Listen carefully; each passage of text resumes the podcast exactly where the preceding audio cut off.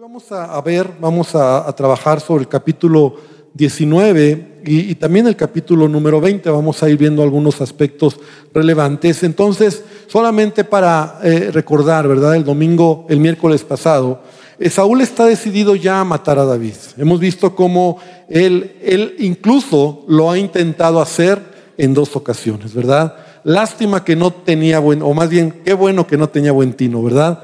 No tenía puntería porque dos veces le lanza, ¿verdad? Su lanza a, David y, no lo mató, ¿verdad? Pero Saúl está decidido matar a David. Entonces él lo intenta hacer, no lo logra. Él usa a sus hijas, veíamos la semana pasada, ¿verdad? A sus dos hijas las usa para que de esa manera David eh, pudiera morir eh, en la batalla con los filisteos. Él está usando a sus siervos, ¿verdad? A la gente cerca de él para, eh, para que lo maten, literalmente, para que lo puedan eh, matar. Y también intenta usar a su hijo Jonathan para que mate a, David. Ahora, ¿cuál era la razón? Y hace ocho días hablábamos que la razón principal era la envidia. Hablábamos y el tema fue generalmente acerca, acerca de la envidia, la envidia que tiene Saúl hacia David. Y más aún, porque Él no se quiere hacer a un lado. Él sabe que ya ha sido desechado por Dios. Dios ya se lo ha dicho a través de Samuel. Y en lugar de que Él se haga a un lado, Él toma la postura, ¿verdad? Él está identificando y trata de ver quién es el que va a tomar su lugar. Cuando se da cuenta que es David, entonces en lugar de hacerse a un lado, lo que va a hacer es matar a David. Quiere matar a David para que entonces él continúe en el reino. Y por otro lado, ¿verdad? Está enojado porque Jonathan, su hijo, y como hoy lo vamos a ver un poco más a detalle, ¿verdad? En lugar de apoyar a su padre Saúl en esta postura o en este punto de vista de matar a David, ¿verdad? Porque obviamente Jonathan era el que iba a, continuar en el reino. Y esa era la costumbre, ¿verdad? Los hijos continuaban el reino. Entonces el que iba a tomar, podía haber tomado el reino era Jonathan, pero Jonathan en lugar de, de, ponerse del lado de su papá, él ha reconocido a David como el futuro heredero del trono. Eh, eh, Jonathan reconoce en David lo que tiene, reconoce el respaldo de Dios, reconoce la presencia de Dios. Y gracias a eso, ¿verdad? Incluso David y Jonathan, Jonathan, ¿verdad? Y David desarrollan una gran amistad. Y, Dios lo usa esto para librar a David en varias ocasiones de Saúl, porque Jonathan se encuentra ahí. y mira, es muy triste porque Jonathan tiene que elegir entre Dios y su Padre. En muchos momentos, vamos a ver hoy, ¿verdad? Tiene que elegir entre Dios y su Padre. Y aunque nunca deshonró a su padre Jonathan, porque eso es importante resaltarlo, Jonathan nunca deshonró a Saúl, no estaba de acuerdo con Saúl. Y esa es una gran diferencia.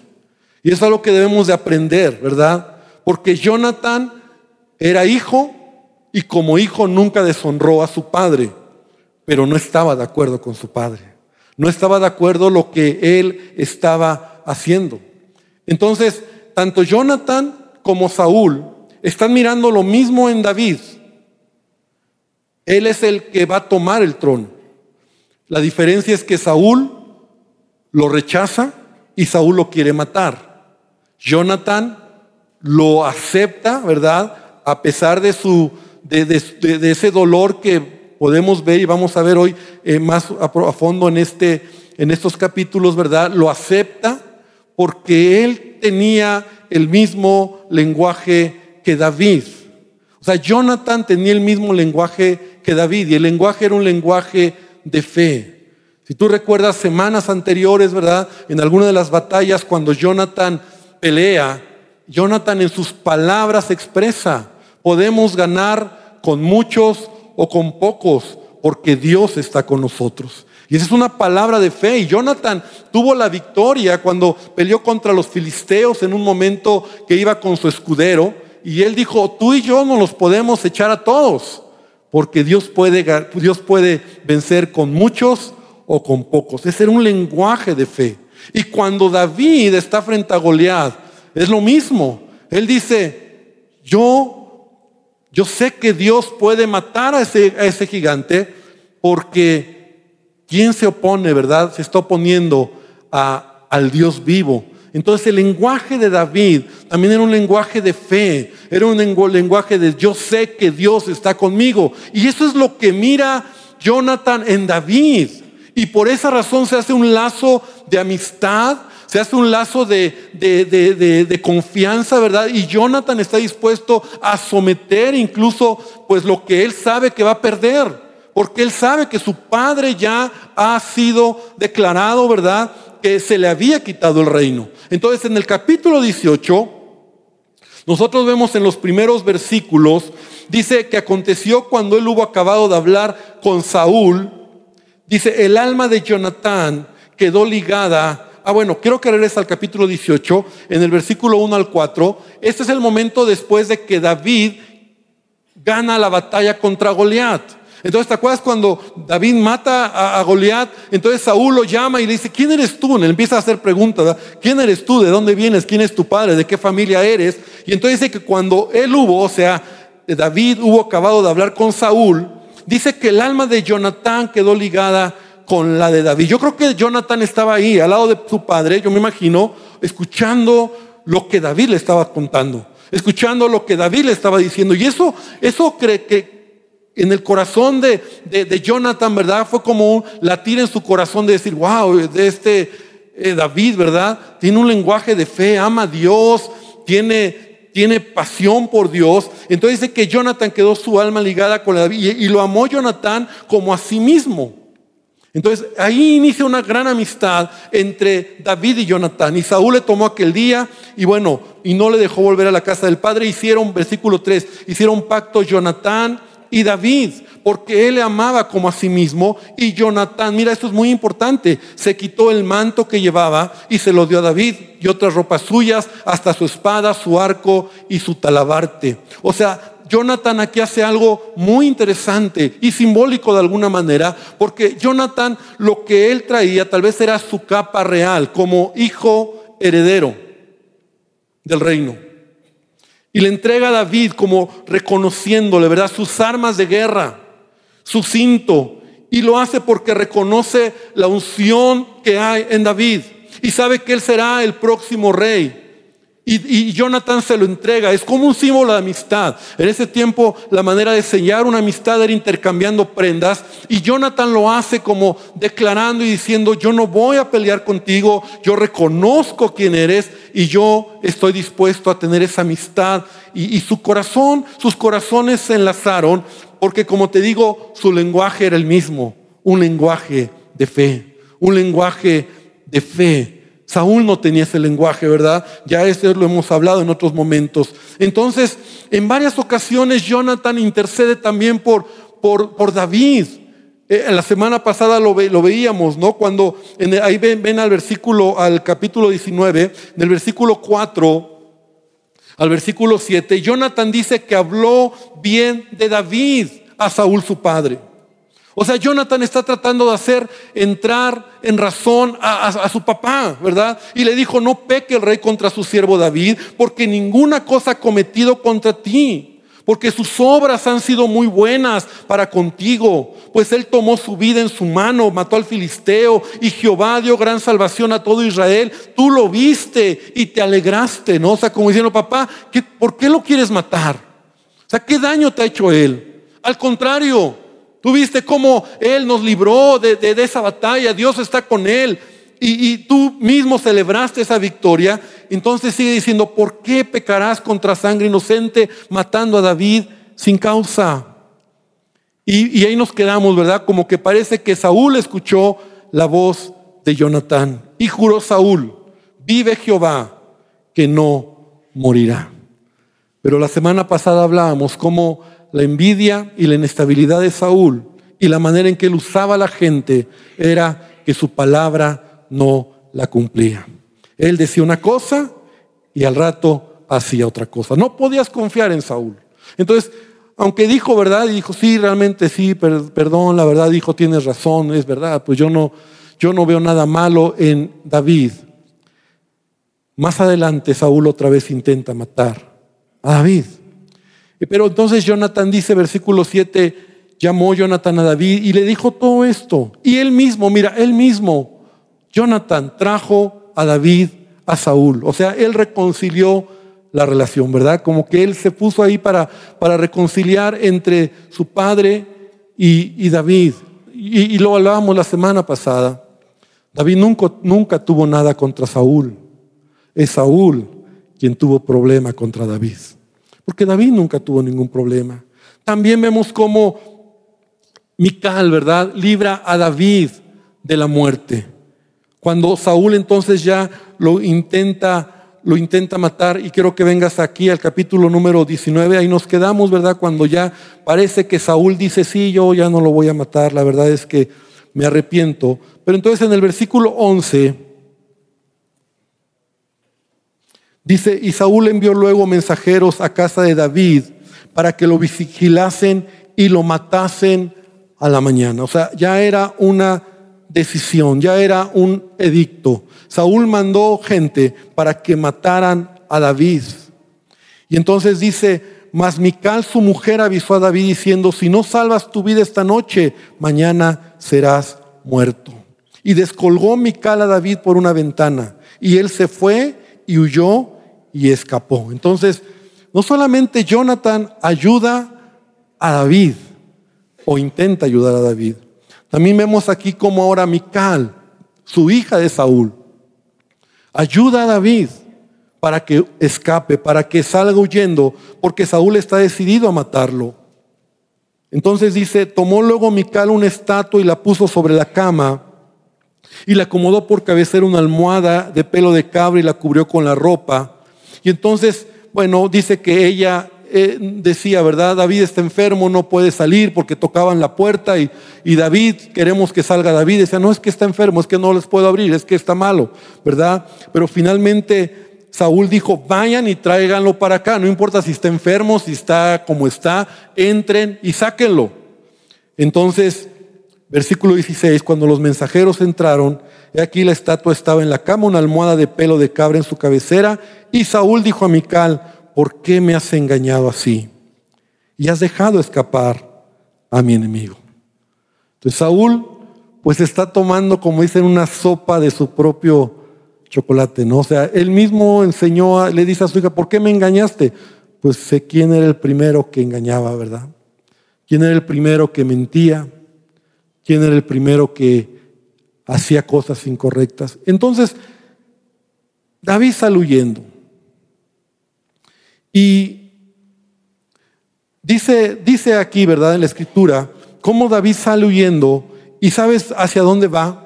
Va a buscar a Samuel, al profeta Samuel. Samuel, quien ya se había desentendido de Saúl, y lo, decíamos la semana pasada.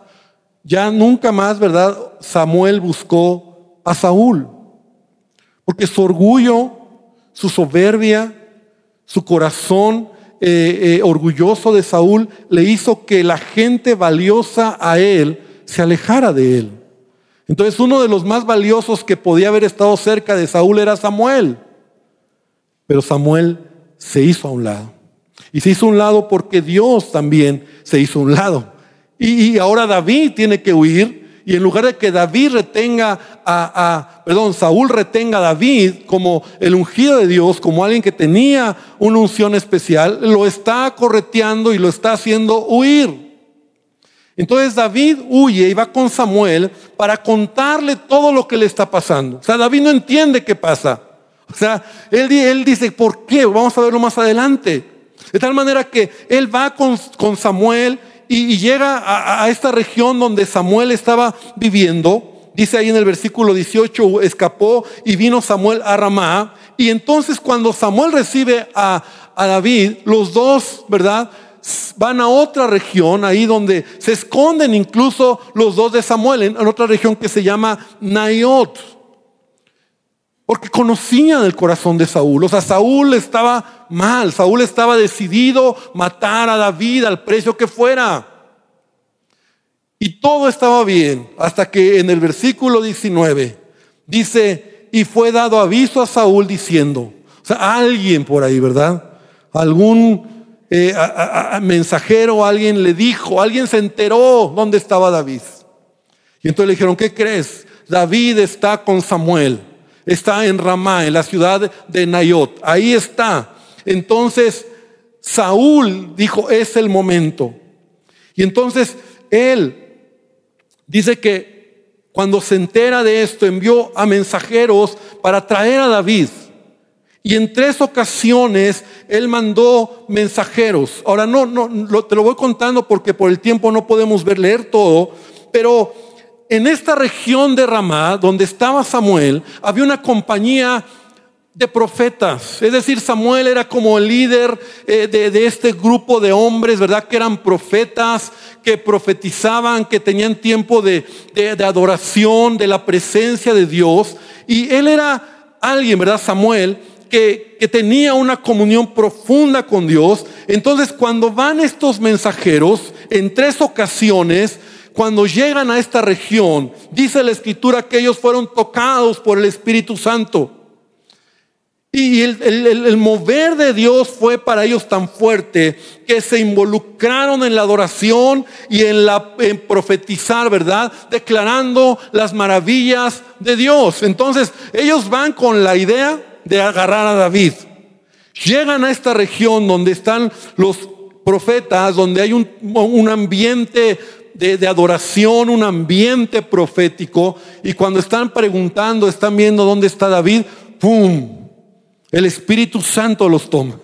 Y entonces ellos empiezan a, adorar, a profetizar incluso, y cambia todo, ¿no? Entonces regresan como confundidos, como no saben ni qué pasó, y le dicen, Saúl, es que, pues, mejor que vaya otro, ¿no? Y Saúl envía a otros, y les pasa lo mismo. Y envía a los terceros y les pasa lo mismo. Entonces Saúl ya molesto, ¿verdad? Finalmente él va personalmente por David. O sea, Saúl está encaprichado a, a tomar a David. Y cuando llega, le sucede lo mismo. O sea, el Espíritu Santo toma a Saúl. Ahora, es más fuerte la experiencia que tiene Saúl y quiero que la leamos porque hay cosas interesantes que podemos rescatar aquí. Versículo 22 al 24. Dice, entonces él mismo fue a Ramá y llegando al gran pozo que está en Secú, preguntó diciendo, ¿dónde está Samuel y David? Yo creo que él iba hasta a Samuel le hubiera matado, ¿verdad? O él iba decidido. Y uno respondió, he aquí están en Nayot, en Rama, en Ramá. Y fue a Nayot en Ramá. Y también vino sobre él, mira, vino sobre él el Espíritu de Dios y siguió andando y profetizando hasta que llegó a Nayot en Ramá. Y él también se despojó de sus vestidos y profetizó igualmente delante de Samuel y estuvo desnudo todo aquel día y toda aquella noche. Y de aquí se dijo también, y de aquí se dijo, también Saúl entre los profetas. O sea, por la experiencia que Saúl tiene ahora. Si tú recuerdas, y hemos venido, ¿verdad?, estudiando la vida de Saúl, esto ya le había pasado a Saúl. ¿Recuerdas al principio cuando aparece en escena Saúl? Cuando se le habían perdido las asnas de su padre, cuando las está buscando y se encuentra con Samuel, cuando va de regreso ya que Samuel le, le dice, ¿verdad? Y lo unge como rey, entonces le sucede, tiene la misma experiencia en donde se encuentra con este grupo de profetas y el Espíritu Santo viene sobre Saúl. Ahora es importante entender esto, pero en esta ocasión se añade, ¿verdad? Que, que Saúl fue, el Espíritu Santo vino sobre él, pero se despojó de sus vestidos. Algunos comentaristas dicen, ¿verdad? Que no quedó totalmente desnudo, sino digamos, en su ropa interior, pero lo que sí es cierto es que se quitó sus ropas reales.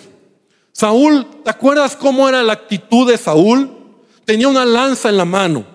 Era un hombre prepotente, era un hombre que mostraba su fuerza y su inseguridad a través de, su, de la lanza que traía en la mano y me imagino la vestidura que portaba, ¿verdad? Él era el rey en Israel y nadie se le podía oponer.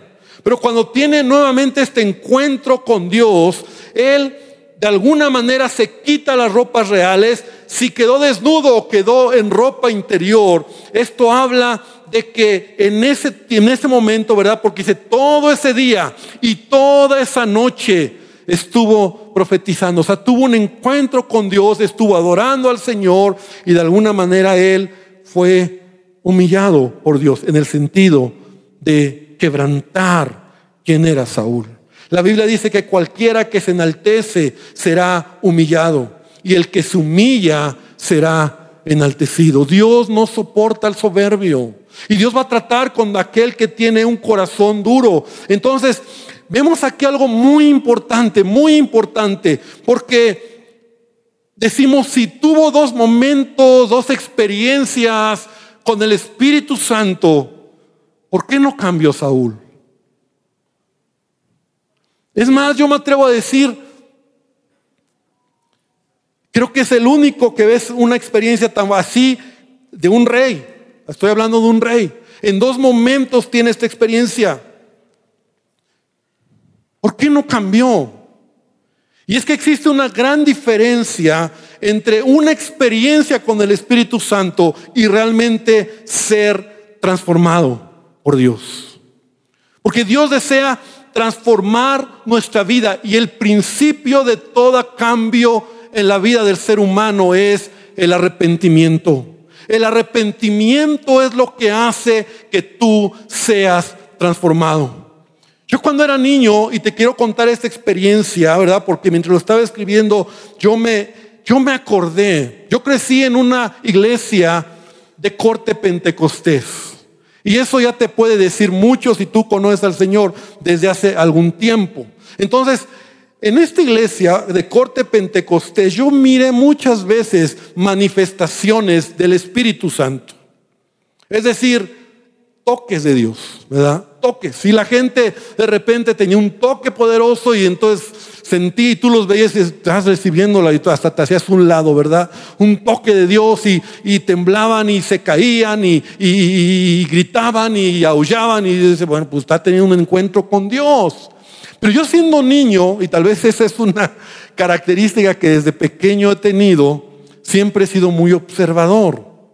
Entonces, la hermana Juanita, por decir algo, que cada domingo tenía ese toque, de, ese toque fuerte y ¡boom! Yo la veía que la hermana Juanita era una hermana chismosa. Y eso me hacía crisis. Entonces yo decía, ¿por qué si tuvo un toque de Dios, no cambia. Me hacía mucha crisis. Entonces yo decía, ¿por qué? ¿Por qué si tuvo, o sea, era como que, pues si Dios la tocó, Dios le tocó, ¿por qué no hay, ha habido un cambio? Entonces podemos decir lo mismo que le sucedió a Saúl.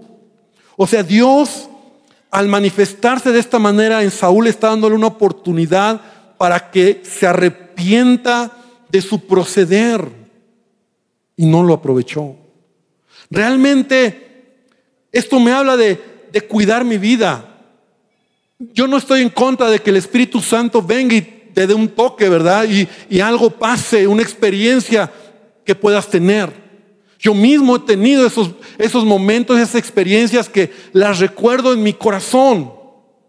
Pero, pero, pero lo que cambia la vida es un genuino arrepentimiento de hacer la voluntad de Dios. Es decir, que yo quiero y deseo y le pido a Dios, ya no quiero seguir de esta manera. O sea, el Espíritu Santo viene, pero de nada sirve que solo vengan toques. Y hay muchos creyentes que solo están yendo tras eso, ¿verdad? Pero no hay un cambio. Y es lo que le pasó a Saúl. Tu vida tiene que ser transformada. O sea, el fruto de esto es una vida diferente. Pero si no hay cambio, entonces solo es una experiencia y ahí se queda. Y qué padre por la experiencia.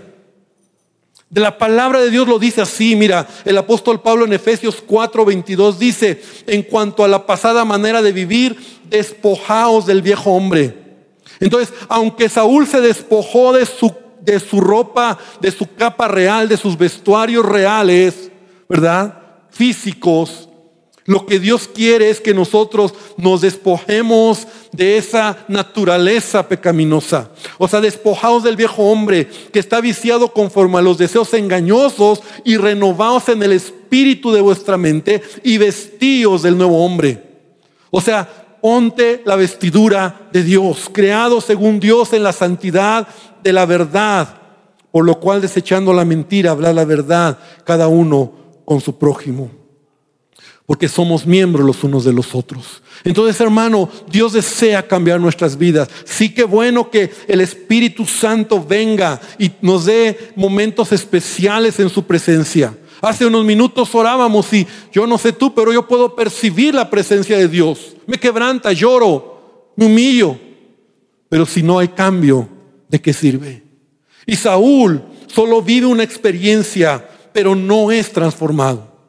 Saúl es el único rey, como te decía, que en dos momentos, en dos ocasiones, al principio, no puedo decir al final, porque todavía no acabamos con, la vida de Saúl, pero tiene dos experiencias. Ahora, escúchame bien, por otro lado, David no tiene estas experiencias. Está en el mismo lugar. Está con Samuel, con el líder de los profetas. Está en el mismo ambiente, está en el mismo lugar. Y no ves a un David teniendo esta experiencia. ¿Y sabes por qué? Porque ya David es sensible a la presencia de Dios. Porque David Mientras Saúl necesita esa experiencia, David es sensible. Y si no, mira, Salmo capítulo 59. No lo voy a leer todo por el tiempo que nos gana, pero Salmo 59, David lo escribe en, el, en este contexto histórico. Es decir, cuando él está haciendo, cuando él sale de la casa de, de Mical, la que era su esposa, y cuando huye a ver a Samuel, David está mal. David está congojado. Y en lugar de quejarse, en lugar de, hacer, esto es lo que sale del corazón. De hecho, ahí si tú tienes en tu Biblia como pequeños comentarios, dice al principio, en algunas Biblias, dice al músico principal sobre no destruyas, Mictam de David, canto de David, cuando envió, cuando envió Saúl y vigilaron la casa para matarlo. Es el momento que estamos leyendo. Entonces mira a David, orando a Dios, adorando a Dios, diciéndole, líbrame de mis enemigos, Dios mío. Ponme a salvo de los que se levantan contra mí. Líbrame de los que cometen iniquidad y sálvame de hombres sanguinarios. Porque están acechando mi vida. Se han juntado contra mí poderosos. Y dice, no por falta mía ni pecado mío, sin delito mío corren y se aperciben. Despierta Dios para venir a mi encuentro y mira, y está hermoso este salmo y lo puedes leer. Entonces David tiene una comunión con Dios. David es sensible a la presencia de Dios y él termina en el versículo 17 diciendo, fortaleza mía, a ti clamaré, porque eres, oh Dios, mi refugio, el Dios de mi misericordia. Amén. Dios, Dios está con David. Entonces David no necesita ese toque, porque David está en la presencia de Dios. Es mejor vivir una vida espiritual en ese sentido, donde tú tengas un cambio, donde tú seas transformado, donde tu comunión con Él no es el toque que estás esperando, sino es estás en la presencia de Dios. Amén. Y entonces llega Saúl, tiene este toque, ¿verdad? Y obviamente acaba, acaba, no puedo decir mal porque no fue malo, sino acaba desnorteado, ¿no? O sea, ¿qué pasó? Y entonces en el capítulo 20 para ir aterrizando, en el capítulo 20, aprovecha David este momento para correr a donde está su amigo Jonatán. Primero Samuel capítulo 20, ahí dice que David huyó de Nayot.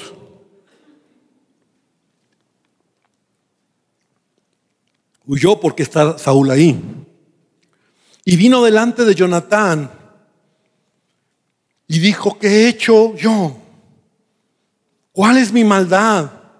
¿Cuál mi pecado contra tu Padre para que busque mi vida? O sea, David no entiende qué está pasando, o sea, en el buen sentido, ¿verdad? O sea, ¿qué, pasa? ¿Por qué, ¿Por qué tanto odio? Me quiere matar. Y por un momento quiero que veamos este capítulo, es muy interesante. Porque Jonathan le dice, mira, sí, David, sí, mi papá te odia, pero, pero no es para tanto, ¿no? O sea, sí te odia, pero no tanto. Y, David dice, Jonathan, o sea, no inventes, o sea, me quiere matar. Mira, ve lo que dice, él le dijo, en ninguna manera morirás, Jonathan. He aquí que mi padre ninguna cosa hará grande ni pequeña, que no me la descubra. ¿Por qué pues me ha de encubrir mi padre este asunto? O sea, como que Jonathan dice, si de verdad te quisiera matar, ya me lo hubiera dicho. Pues no se lo va a decir, ¿verdad? Porque se lo dice y va a decirle a David. Y David volvió a jurar diciendo, tu padre sabe claramente que yo he hallado gracia. Mira, esto es lo que decía, he hallado gracia delante de tus ojos. O sea, por eso también Saúl odiaba a David, ¿no? Porque porque era amigo de su hijo. Dice, y dirá, no sepa esto Jonathan para que no se entristezca y ciertamente vive Jehová, vive tu alma, que apenas hay un paso entre mí y la muerte. Y esto es muy fuerte, o sea, estas palabras de David es lo que él está sintiendo. Hay un paso, ¿cómo dice? Hay un paso. Apenas hay un paso entre mí y la muerte. O sea, él ya sentía que lo iban a matar. La muerte, en otras palabras, la muerte estaba tan cerca, lo estaba viendo tan cerca, que él dice, en cualquier momento voy a morir. O sea, no me digas que tu papá no me quiere matar. O sea, él me quiere matar y en cualquier momento lo va a hacer. Entonces David sensibiliza a Jonathan y le hace entender que sí, su padre Saúl lo quiere matar. Y entonces ellos hacen un plan para que Jonathan se convenza, y David también, que realmente Saúl quiere matar a David. Y entonces hacen un plan y entonces ya ahí eh, platican y dicen, mira, hay una celebración que es de la, la nueva luna, donde en esa fiesta, en esa celebración, el rey se sentaba con todos los que tenía cerca, ¿verdad? Sus hijos, y en esa fiesta, en esa mesa se sentaba también David. Y esta celebración, ¿verdad? Que era una vez al mes de la nueva luna, ¿verdad? Ahí le dice, vas a probar el corazón, le dice a Jonathan, vas a probar el corazón de Saúl, tu padre. Yo no voy a ir a la fiesta, yo no voy a ir a, a sentarme a la mesa y a ver cómo reacciona Saúl. Porque seguro se va a enojar. Y a ver qué te dice. Entonces, a ver qué muestra en su corazón. Si se enoja, entonces quiere decir que, y si dice que me va a matar, me va a matar. Hacen su plan y no solamente el plan de cómo hacerle, sino de cómo enterarse de, Dice, ¿y cómo me voy a enterar, verdad? Porque si me aparezco, tu papá me mata. Si alguien me ve, me matan. O sea, me están buscando. O sea, era un perseguido, ¿verdad? Bueno, entonces vamos a hacer esto. Tú te escondes y cuando yo ya tenga la respuesta el tercer día, entonces yo voy a salir con el que me carga las flechas y yo voy a, lanzar una flecha y entonces yo voy a gritar, ¿verdad? al que va a recoger la flecha. Y si yo grito y digo, ve, corre más allá, más lejos, eso quiere decir, pélate, porque te van a matar, ¿no? Así, ¿no? Y, pero si te grito, si grito al, mensajero, no, vente más acá, es más acá la flecha, entonces eso quiere decir que hay esperanza. Y, bueno, pues chance y mi papá te ha perdonado. Y quedan en el acuerdo. Entonces ya está ahí y entonces vamos al versículo 24. David pues se escondió en el campo. Cuando llegó la nueva luna se sentó el rey a comer pan y el rey se sentó en su silla como solía en el asiento junto a la pared. Mira, es interesante, o sea, la palabra cada detalle, ¿verdad? Junto a la pared. O sea, una inseguridad total de Saúl. O sea, nadie detrás de él. Nadie detrás de él. Inseguro, ¿verdad? Y todo lo que ya hemos hablado de, él. Entonces dice, y Jonatán se levantó, se sentó a Abner al lado de Saúl y el lugar de David quedó vacío Mas aquel día Saúl no dijo nada porque decía, habrá acontecido algo, no está limpio y de seguro no está purificado. Esto me habla también de David. No estamos hablando de David, pero, pero ve el corazón de David. O sea, Saúl conoce el corazón de David. O sea, él no, iba a, él no iba a dejar de estar en esa fiesta solo por gusto, tal vez porque él guardaba los mandamientos de Dios. Entonces a lo mejor él decía, porque David guardaba los mandamientos, ¿no? Y David era un hombre íntegro, acuérdate que decía que él era prudente en todo lo que hacía. Entonces Saúl conociéndolo dice, bueno, a lo mejor eh, está inmundo, a lo mejor tocó algún muerto, a lo mejor algo pasó, la ley daba algunas... Eh, razones por las cuales tú no podías eh, celebrar ciertas cosas y no estabas limpio. Entonces al siguiente día, versículo 27, el segundo día de la nueva luna, aconteció también que el asiento de David quedó vacío y Saúl dijo a Jonatán, ¿por qué no ha venido a comer el hijo de Isaí hoy ni ayer? Y yo creo que Jonathan trajo saliva, ¿verdad? Y entonces le dijo, David me pidió encarecidamente que le dejase ir a Belén, diciendo, te ruego que me dejes ir, porque nuestra familia celebra sacrificio en la ciudad y mi hermano me lo ha mandado, por lo tanto, si he hallado gracia en tus ojos, permíteme ahora para visitar a mis hermanos por esto no ha venido a la mesa del rey. Y el versículo 30 dice, entonces se encendió la ira de Saúl contra Jonatán y le dijo, hijo de la perversa y rebelde. ¿no? O sea, ya de plano eh, Saúl, o sea, la manera en que se expresa de su propio hijo. O sea, hijo de la perversa y rebelde. O sea, era una grosería, ¿no? La otra versión dice, que lo empezó a maldecir. Empezó a hablar y, hay otras versiones que dicen que le dice, tú eres un hijo de tu madre que es una prostituta. así se expresó Saúl de Jonathan. Sea, llegó el punto, llegó el colmo. Y entonces dice, ¿acaso no sé yo que tú has elegido al hijo de Isaí? ese es mi enojo, Jonathan. Yo ¿qué crees que no sé que para que tú has elegido que David sea el próximo rey, pero yo te digo, esto es para confusión tuya, para confusión de tu madre, dice. Porque todo el tiempo que el hijo de Isaí viva sobre la tierra, ni tú estarás firme, ni tu reino. Le dice la verdad. O sea, quiero que se muera. Él es el que va a heredar el reino, yo lo sé. Pero Saúl no se quita, porque es un orgulloso porque quiere retener lo que no es suyo, porque es un envidioso y entonces quiere tomarlo a fuerza. Y no lo quiere, solo quiere tomarlo a fuerza, quiere que su hijo se quede con el reino, ¿verdad? Y esa es la razón por la cual está tan molesto Saúl.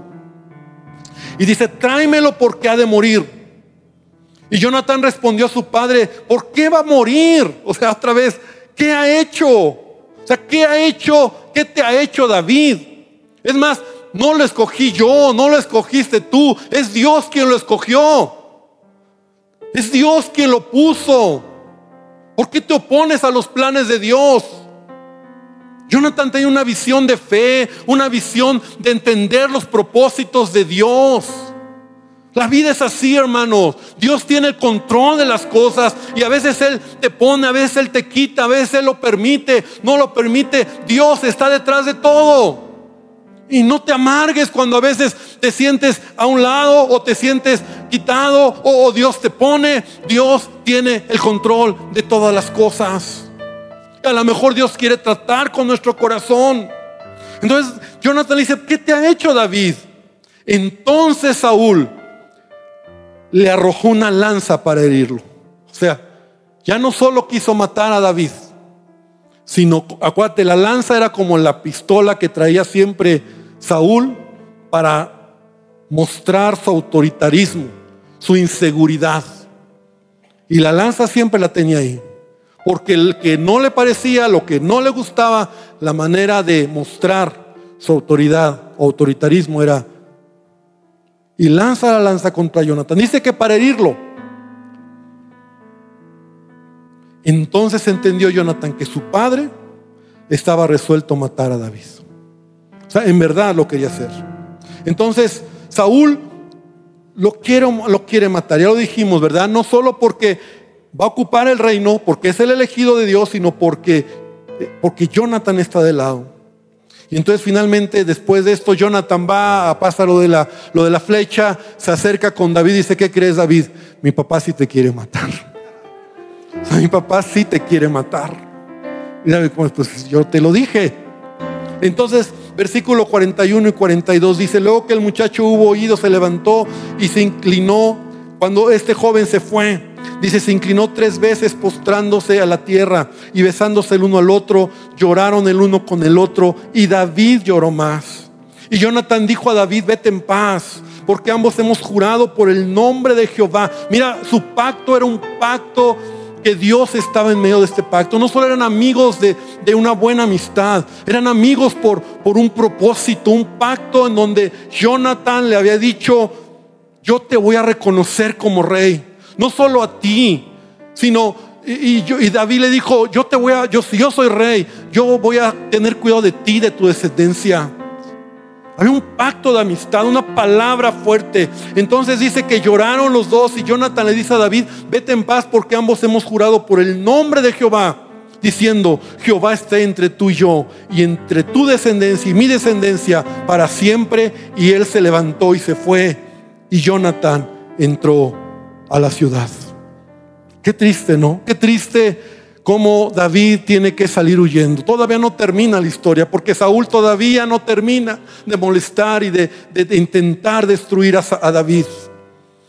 Pero la amistad entre estos hombres, ¿verdad? Entre David y Jonathan, fue una amistad que no solamente, como te decía, de, de, amigos, sino de pacto, de entender el propósito de Dios, una amistad que iba por su descendencia también, o sea, esas promesas que se habían hecho al uno al otro. Y mira, algunos han dicho, y lo tengo que mencionar, algunos han dicho que esas expresiones de David hacia Jonathan, de Jonathan hacia David, revelan que ellos eran homosexuales.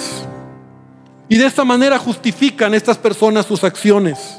Pero sabes, déjame decirte que no es así. Porque, porque tú puedes leer las palabras y tú ves cómo ponen a Dios en medio, primer lugar. Su amistad es tan profunda que en este contexto de pacto realmente hay esa profundidad de palabra, de amistad, de, de ser amigos.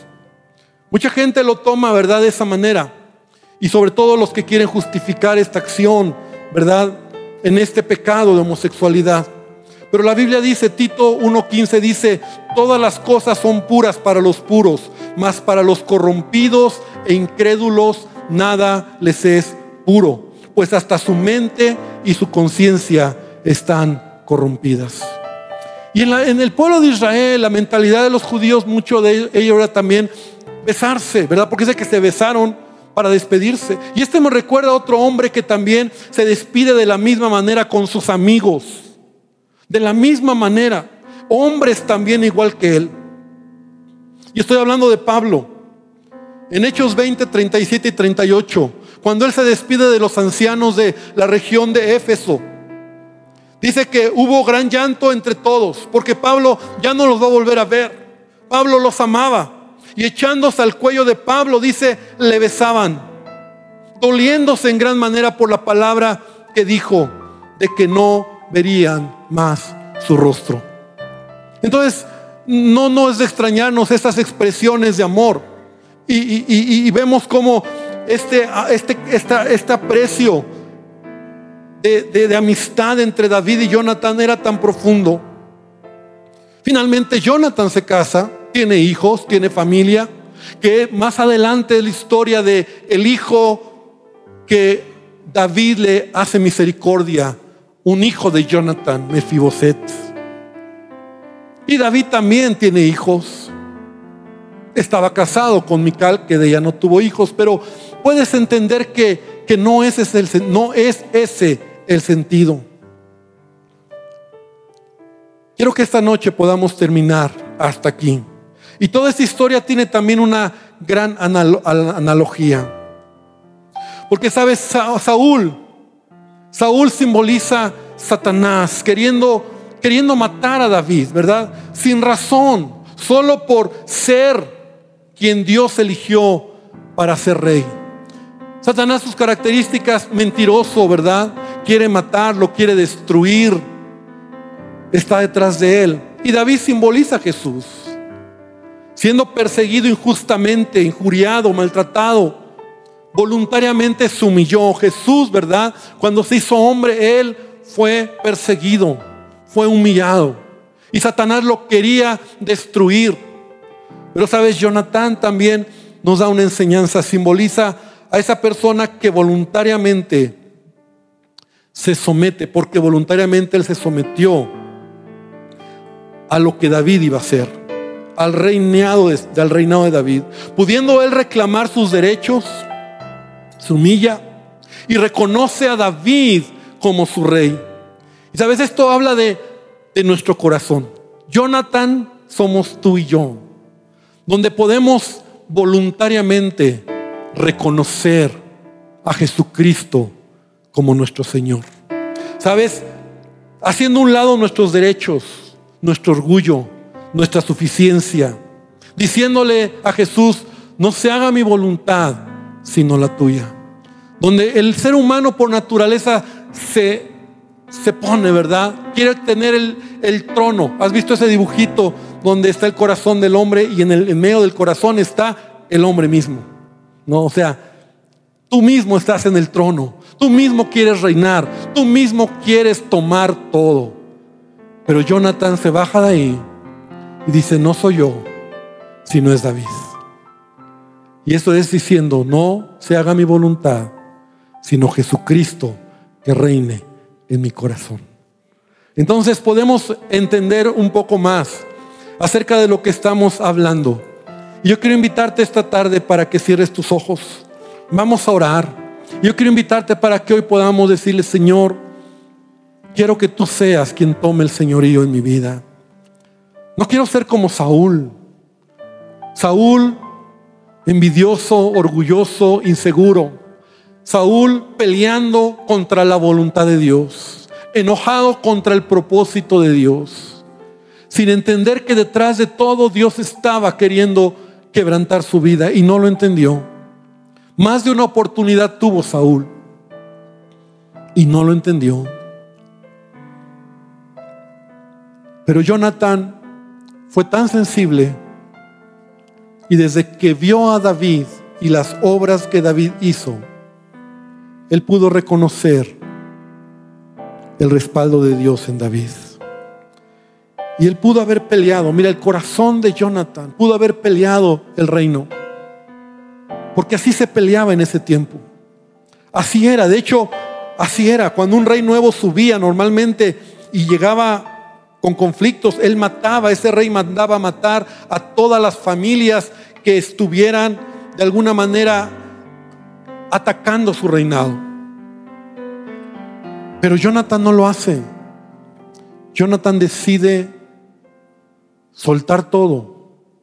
Y aún lo más tremendo, nunca deshonró a su padre.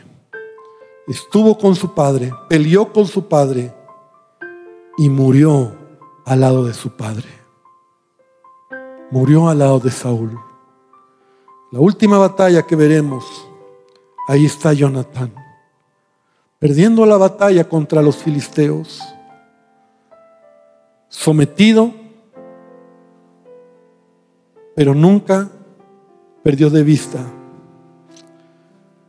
su propósito. Porque su amor a Dios y también a su amigo David era más grande que sus propios intereses. Señor, esta noche te pido que tú nos enseñes y nos sigas enseñando sobre esta historia. Gracias porque en ella aprendemos lo que no tenemos que hacer. Pero también, Señor, en ella aprendemos lo que sí tenemos que hacer. Quita de nosotros toda envidia, quita de nosotros todo orgullo. Entendamos que tú tienes control de, la, de nuestra vida y de todo lo que pasa. Y que tú eres soberano. Y cuando algo se nos quita, no lo retengamos pero cuando algo se nos da, lo cuidemos. Bendice a tu iglesia, bendice esta palabra y ayúdanos a seguir meditando en ella, en el nombre de Jesús. Amén y amén, Señor. Gloria a Dios. Amén.